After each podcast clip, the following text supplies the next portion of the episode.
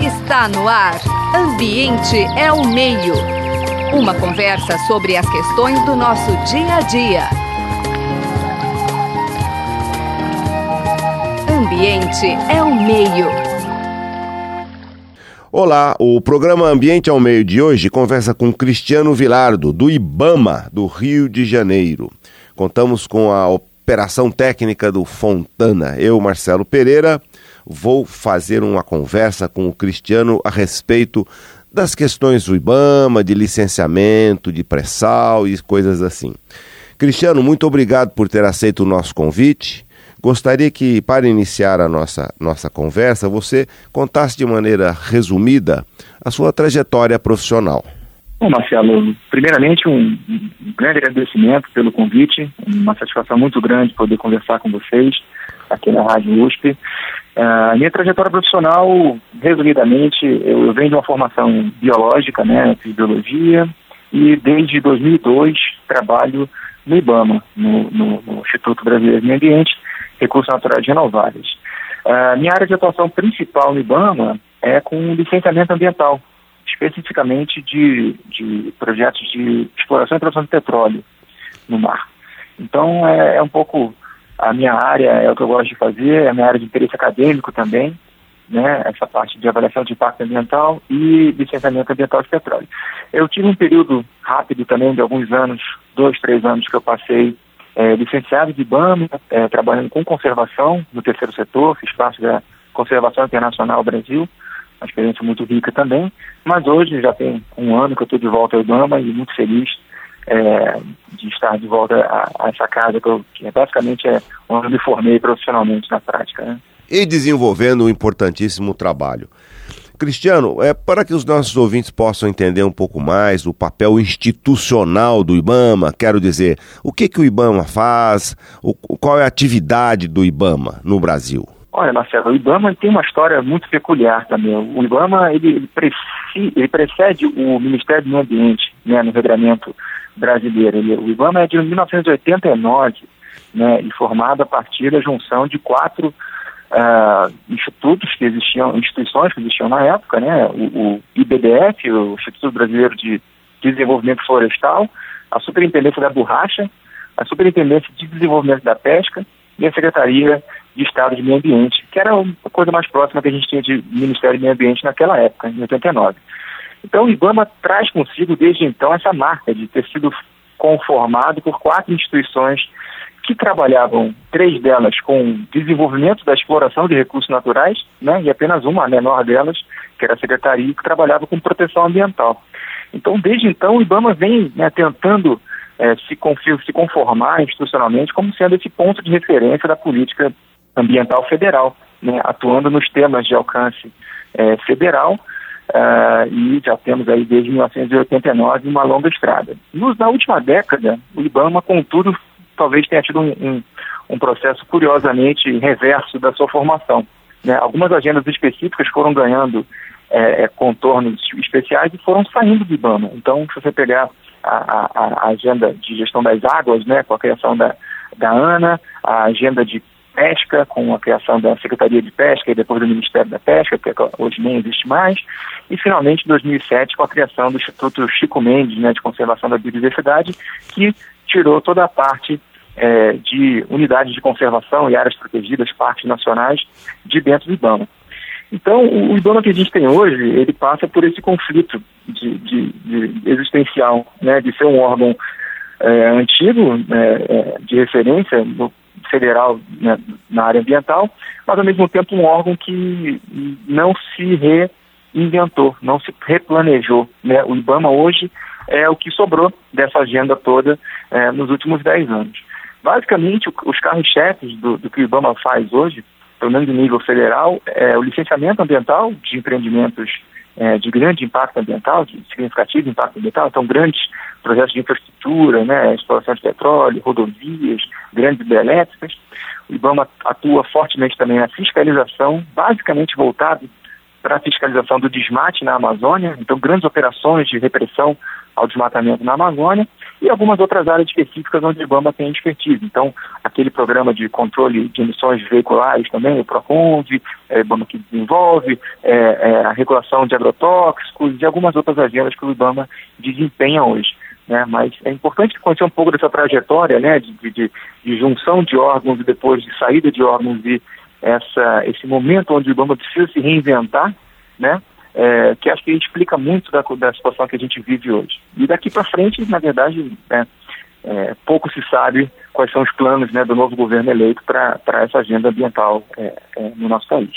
O Cristiano, é, se eu entendi bem, então a, o, o papel a ser desenvolvido e que é desenvolvido e a ser desenvolvido por esses órgãos como o IBAMA, que atende aprovação de projetos, licenciamento, fiscalização, e ele tem que ser autônomo, ele não pode estar debaixo, por exemplo, de um Ministério da Economia, ou de Transporte, ou da Agricultura. Ele tem que ter uma autonomia de atuação, porque, na realidade, todos esses segmentos sociais também utilizam da área ambiental, não é isso?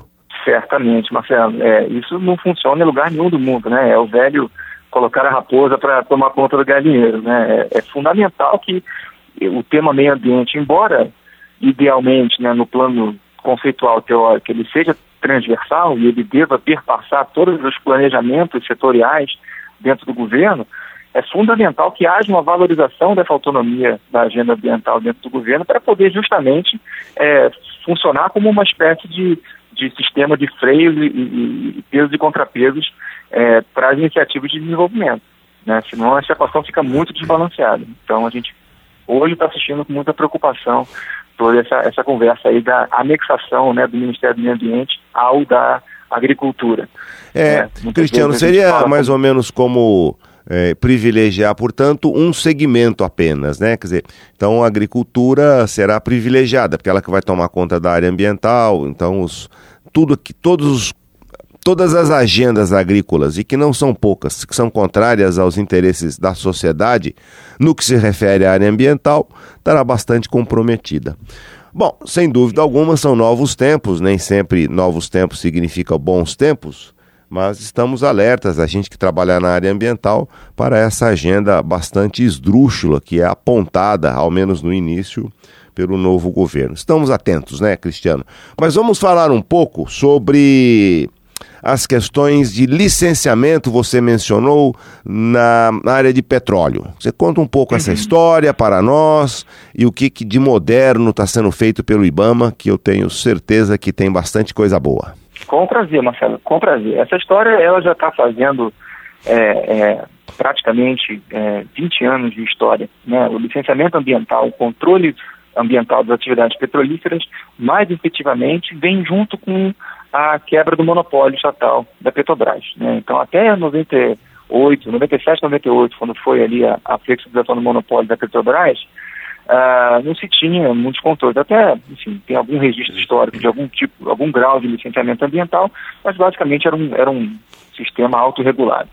Em 1998, com a abertura do mercado, é, é criado, a, a, a, é criado todo o aparato regulatório é, dentro do governo federal. Então, a Agência Nacional de Petróleo é criada nesse momento e a sua contrapartida é, regulatória ambiental dentro do IBAMA. Então, em 98, cria-se o escritório de licenciamento de atividades petrolíferas aqui no Rio de Janeiro, né, porque, enfim, toda a indústria de petróleo, é, o polo né, de funcionamento é aqui no Rio de Janeiro, a própria Agência Nacional de Petróleo, a sua sede principal fica aqui no Rio de Janeiro. É, esse licenciamento ele, ele começa engateando ali no início da década é, do, de 2000, né? inicialmente com uma equipe bastante pequena de consultores, e a, realmente esse, esse, processo começa a ganhar corpo a partir da entrada do primeiro grupo de analistas ambientais concursados, a partir de 2002, que é, é nesse grupo que eu, que, eu, que, eu me inseri, que eu me inseri. E de lá para cá, realmente são os últimos 15 anos, foram 15 anos de muitos aprendizados muitas tentativas de, de, de inovação nesse sentido. É, e o desafio se acentuou é, Marcelo, nos últimos 10 anos, né? Porque é, a gente tem que compreender que esse, é, o, o, que representou a descoberta do pré-sal é, em termos de volume de atividades offshore no Brasil é uma mudança de escala realmente assustadora. Então, mesmo com todo o avanço que se teve para trás, uh, seria impossível realmente fazer uh, o licenciamento nas bases que se fazia anteriormente. Quando o pré-sal chega com o volume de atividades que ele chega, foi necessário criar uma série de dispositivos, uma série de novas formas de encarar esse licenciamento, do ponto de vista bem prático mesmo. Né? E acaba que o que se tentou fazer foi juntar uma necessidade prática com uma tentativa de aproximar a prática de avaliação de impacto é, executada aqui no Brasil com melhores práticas, com recomendações internacionais, né, até acadêmicas, né, de que faz, de que consiste uma boa avaliação de impacto ambiental. Então, vou trazer um caso bem concreto para ilustrar o que eu estou comentando. Ótimo. Uh, a regra básica do licenciamento até hoje, né, é você fazer, pegar um empreendimento por empreendimento e fazer uma avaliação, é, uma, um prognóstico, né, uma, uma, previsão de futuro da, das possíveis intervenções daquele empreendimento do meio ambiente. E a partir dessa avaliação você determina as condições de operação que o órgão ambiental é, concede aquele empreendimento, ou seja, você licencia com condições, isso é o, é o trivial, né? É, você compara o potencial de impacto do empreendimento com o ambiente no qual ele vai ser inserido e dessa avaliação é, se é, derivam né, as condições de operação, os programas de monitoramento, enfim. Só para eu poder entender melhor e os nossos ouvintes uhum. também. Dizer, então, o default, ou seja, o corriqueiro é pega um empreendimento e analisa esse empreendimento. Esse empreendimento, Exatamente. em termos de poços de petróleo offshore, ou seja, é, no mar, seria furo por furo, é isso? Exatamente. Ok, então, Exatamente. então, e aí então seria assim no início, furo por furo. Aí continua a história, por favor. Não, e aí chega em algum momento, em 2009, 2010, a Petrobras, que é ainda a maior operadora offshore no Brasil, pede uma reunião com o IBAMA e apresenta um caso. Olha, está aqui o pré-sal está começando a, a, ganhar velocidade e a gente tem aqui uh, uh, três plataformas simultâneas que a gente quer que entre em, em, em atividade simultaneamente no litoral do Rio de Janeiro. Uh, e o IBAMA pensou, ora, a gente pode fazer a abordagem tradicional, que é fazer três processos de licenciamento, ou a gente pode tentar já algo novo, que é fazer uma abordagem integrada dessas três plataformas. E assim foi. A primeira tentativa de fazer um licenciamento integrado offshore foi com que a gente acabou chamando de etapa 1 do pré-sal, consistia nessas três plataformas de produção, aqueles navios petroleiros convertidos, né, os FPSOs, e algumas outras atividades paralelas.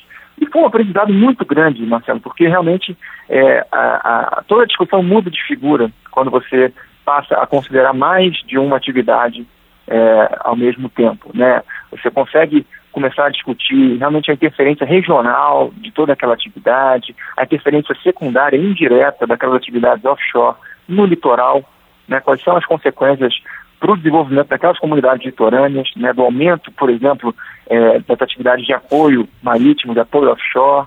Então foi um processo muito rico de, de, de, de, até de interlocução com a sociedade mesmo. Em vez de fazer audiências públicas individuais para cada plataforma, foram feitas diversas audiências públicas para discussão do desenvolvimento integrado do pré-sal. Só imaginando então que daria uma visão mais sistêmica do processo, né? Claro, Pode é, ser que perca exatamente. o foco de um ou outro poço, porém ganha uma visão mais sistêmica. Na ausência de outros instrumentos, como avaliação ambiental estratégica, etc., foi uma maneira que vocês encontraram.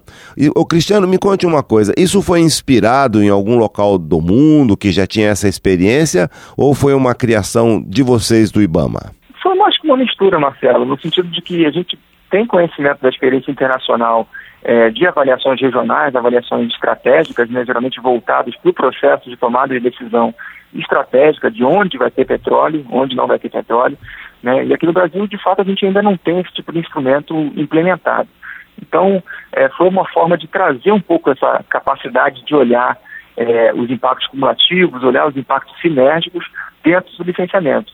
Né? Então, essa primeira experiência de três, de três plataformas se desdobrou numa segunda etapa, num segundo licenciamento integrado, onde em vez de três, já foram 12 plataformas. Olha, que interessante. E aí, realmente, a, a escala do, do, do, da discussão é, aumentou muito, porque com 12 plataformas, nós fizemos 10 audiências públicas ao longo de todo o litoral do Rio de Janeiro até Santa Catarina, né, discutindo de uma forma mais ampla né, os potenciais impactos e riscos diretos e indiretos da exploração de petróleo offshore. E foi um grande aprendizado para todos os envolvidos, né? tanto para o IBAMA, que teve que desenvolver novas formas de elaborar os, os requisitos para esses estudos, as próprias empresas que fazem esses estudos precisaram aprender a inserir esses componentes estratégicos e sinérgicos, e a própria sociedade, né, que estava acostumada a discutir o detalhe do projeto, agora teve a condição de discutir é, com uma espécie de de zoom mais afastado, né? Discutir outros aspectos da, da exploração petrolífera. Muito bem. Então, hoje ainda está em andamento essa experiência, nós estamos licenciando a etapa 3 do, do licenciamento do, do desenvolvimento do pré-sal, né? E realmente é um aprendizado contínuo para a gente. Muito bem. O programa Ambiente ao Meio de hoje está conversando com o biólogo Cristiano Vilardo, do IBAMA, do Rio de Janeiro. Nosso assunto, claro, é o IBAMA, as questões que, é, que são afeitas ao, ao, institucionalmente ao IBAMA, mas especificamente temos um olhar para licenciamento, fiscalização, monitoramento das plataformas offshore, ou seja, aquelas que ficam na plataforma continental do mar, né, Cristiano? Cristiano, e decorrente dessa atividade que vocês exercem, importantíssima, de fiscalização, licenciamento, fiscalização, monitoramento, conte um pouco sobre os programas advindos dessa atividade de exploração de petróleo no mar. É, como é que as coisas estão? Como é que a sociedade tem ganho informações, as questões ambientais têm sido tratadas nos programas dessa, dessa atividade? Ótimo, Marcelo, ótima pergunta. Isso é uma das grandes lacunas que a gente vê né, na nossa relação com a sociedade. Né? A sociedade costuma só ver o lado ruim do licenciamento, né? quando é, é, é manchete de jornal, porque o empreendimento A, B ou C demorou a ser autorizado. É, e, na verdade, a gente tem muitas boas experiências, muitas, muitos exemplos de contribuições para a sociedade que o licenciamento traz, desde a alteração de projetos para versões mais amigáveis ambientalmente, né, e até outros tipos de benefícios, como, por exemplo, a geração de, de, de informações ambientais importantes para a gestão como um todo do, do, ambiente. Essa abordagem regional que se estabeleceu no licenciamento de pré-sal, por exemplo, ela é muito interessante porque ela permitiu a gente elevar é, os programas de monitoramento a um outro patamar regional. Então, o tipo de, de programas de monitoramento que se faz quando você faz um licenciamento de uma plataforma específica é, é um monitoramento voltado ali para a interferência local né, da plataforma. Quando a gente passa a ter um olhar regional e, e olha 12 plataformas numa região ao invés de uma só, todos os programas de monitoramento derivados desse processo, eles têm um, um olhar, um viés regional. E aí é muito interessante, porque na verdade, como também o investimento envolvido, agregado, é muito maior, a capacidade de absorção do empreendimento, né, de, de, um, de um monitoramento mais ousado, de um, de um processo mais caro né, e, e plurianual, aumenta também. Então, isso é um benefício gigantesco. A gente está fazendo, por exemplo, vinculado a essas licenças, é, um grande monitoramento de cetáceos, baleias e golfinhos, né, na Bacia de Santos, que é essa bacia sedimentar aí, marinha, que fica em frente ao Rio de Janeiro e São Paulo.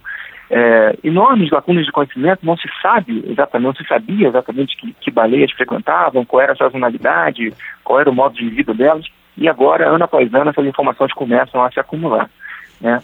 Um outro programa regional muito interessante que está sendo desenvolvido também é um programa de monitoramento de praias é, no Brasil. Só com esses licenciamentos agregados da Petrobras, a gente já está é, monitorando diariamente no Brasil, Marcelo, 3.300 quilômetros de praia. É um monitoramento que não existia até cinco anos atrás e através do licenciamento passou a existir. Então Cristiano. hoje a gente começa a ter dados incríveis sobre é, animais que vão parar mortos ou, ou debilitados na praia e é feita uma avaliação sobre qual é a possível causa, o que está causando essa morte desses animais, né? Hein, Cristiano, é enorme, 3.500 é quase metade da costa brasileira. É muita coisa. É, é muita, muita coisa. coisa. E junto com esse monitoramento vem a estruturação também de centro de respostas a animais debilitados, o que é fundamental para você fazer uma resposta adequada num evento que a gente espera que não aconteça, toma todas as precauções, mas sabe que a atividade petrolífera é uma atividade arriscada. Né? Então, se um dia acontecer um acidente de grande proporção com vazamento de petróleo no mar, é, é grande chance de virem parar na praia muitos animais oleados. E até 5, 10 anos atrás, a gente praticamente não tinha capacidade de lidar com esse tipo de situação. E hoje, em função desse licenciamento integrado, desse, dessa abordagem regional, conseguiu se estruturar ao longo da costa diversas bases geralmente vinculadas a, a, a mesmo a universidades ou institutos de pesquisa, é, capazes de fazer essa reabilitação de fauna, né, caso necessário. Esses programas todos, Cristiano, são bancados, são pagos pelas petrolíferas, é isso? São pagos pela petrolífera. Ou seja, a sociedade tem como retorno dessa atividade um investimento no conhecimento da sua biodiversidade, na alocação desses recursos, num melhor entendimento de como é que as coisas são feitas no litoral. É isso. Exatamente. E essas informações elas podem ser usadas para outras políticas públicas, por exemplo. Então, uma das informações que começam a surgir desse monitoramento de praias, por exemplo, é a enorme é, incidência de animais mortos, golfinhos ou mesmo baleias, que aparecem mortos ou debilitados na praia em função com sinais claros de interação com, com artefatos de pesca. Certo. Então, é, é, a utilização de, de, de, de redes ou, ou, outro tipo de, de arte de pesca inadequados ou em períodos inadequados acaba matando tartarugas marinhas, golfinhos, né? Então, esse, esse volume de morte acidental começa a ser mais precisamente quantificado.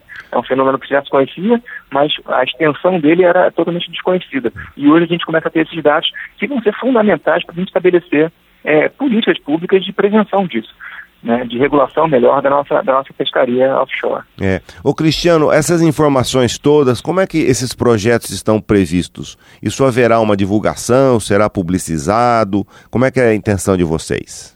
Esse é um grande desafio do licenciamento, Marcelo, porque é, legalmente todas as informações geradas no contexto do licenciamento, sejam estudos ou monitoramentos, enfim, é, são de caráter público. Então, a princípio, é, é nosso interesse tornar isso completamente transparente. A questão é como fazer isso, né? Como é que o IBAMA gerencia banco de dados, gerencia o, o site? A gente realmente ainda está engatinhando muito nisso.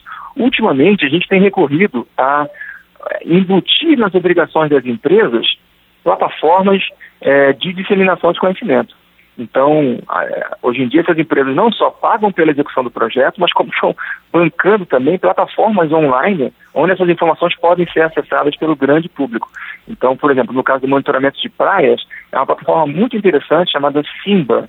É um sistema informatizado de monitoramento é, de baleias, é, enfim, não lembro exatamente o que quer dizer assim, mas se você procurar lá o sistema Simba da Petrobras, você vai ter acesso a todas as informações, você clica lá no mapa, vai ter uma ocorrência específica, se for uma tartaruga que encalhou, vai ter a, foto daquela ocorrência, o laudo do veterinário que atendeu aquela tartaruga, é impressionante. E está tudo lá disponível, gratuito, é, no site.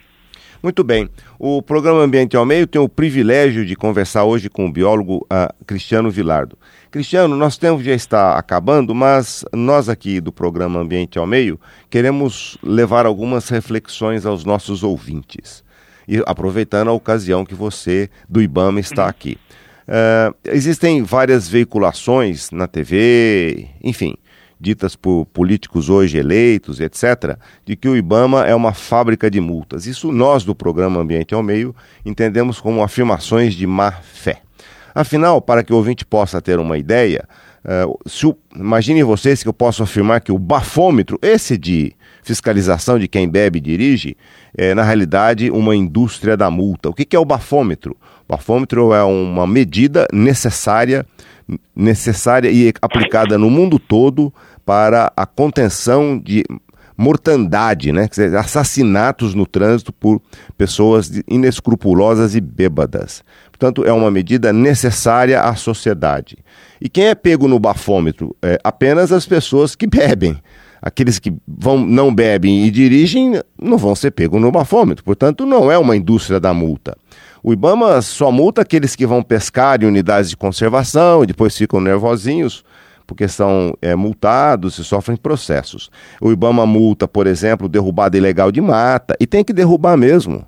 E tem, e tem que multar mesmo. Quem derruba tem que ser punido, tem que ser fiscalizado. Tanto o programa Ambiente ao Meio quer externar aos ouvintes a seguinte reflexão, que a gente e, e, verifica com enorme preocupação essa proposta que está sendo veiculada de anexação do Ministério do Meio Ambiente ao Ministério da Agricultura. Essa proposta, do ponto de vista de política ambiental brasileira, ela só pode ser qualificada como esdrúxula e não pode se efetivar. Ao contrário, tem que ser afastada, pois se efetivar, significará um enorme retrocesso na política ambiental brasileira. Como já foi dito, seria o raposa tomando conta do galinheiro. Cristiano, nós aproveitamos aqui do editorial do programa Ambiente ao Meio a ocasião e a oportunidade para fazer essa reflexão aos nossos ouvintes. O programa Ambiente ao Meio, eu, Marcelo Pereira, quero agradecer imensamente a a entrevista concedida pelo biólogo Cristiano Vilardo, do IBAMA do Rio de Janeiro, os trabalhos técnicos do Super Fontana, que está aqui conosco. Cristiano, muito obrigado pela sua participação. Esperamos contar com você numa próxima ocasião. E eu que agradeço a oportunidade, parabéns pelo enorme trabalho que vem sendo desenvolvido é, nessa plataforma de divulgação que é a rádio e muita força para todos nós. Acho que é um período de resistência para quem trabalha com meio ambiente no Brasil, no sentido de é, evidenciar os ganhos nos últimos anos e impedir os retrocessos que eventualmente são, são aventados aí pela nova política. Muito obrigado. Muito bom. Você acabou de ouvir Ambiente é o Meio. Produção e apresentação: José Marcelino e Marcelo Pereira. Música tema: Evandro Navarro. Sonoplastia: Mariovaldo Avelino. Ouça também este e outros programas em www.ribeirão.usp.br.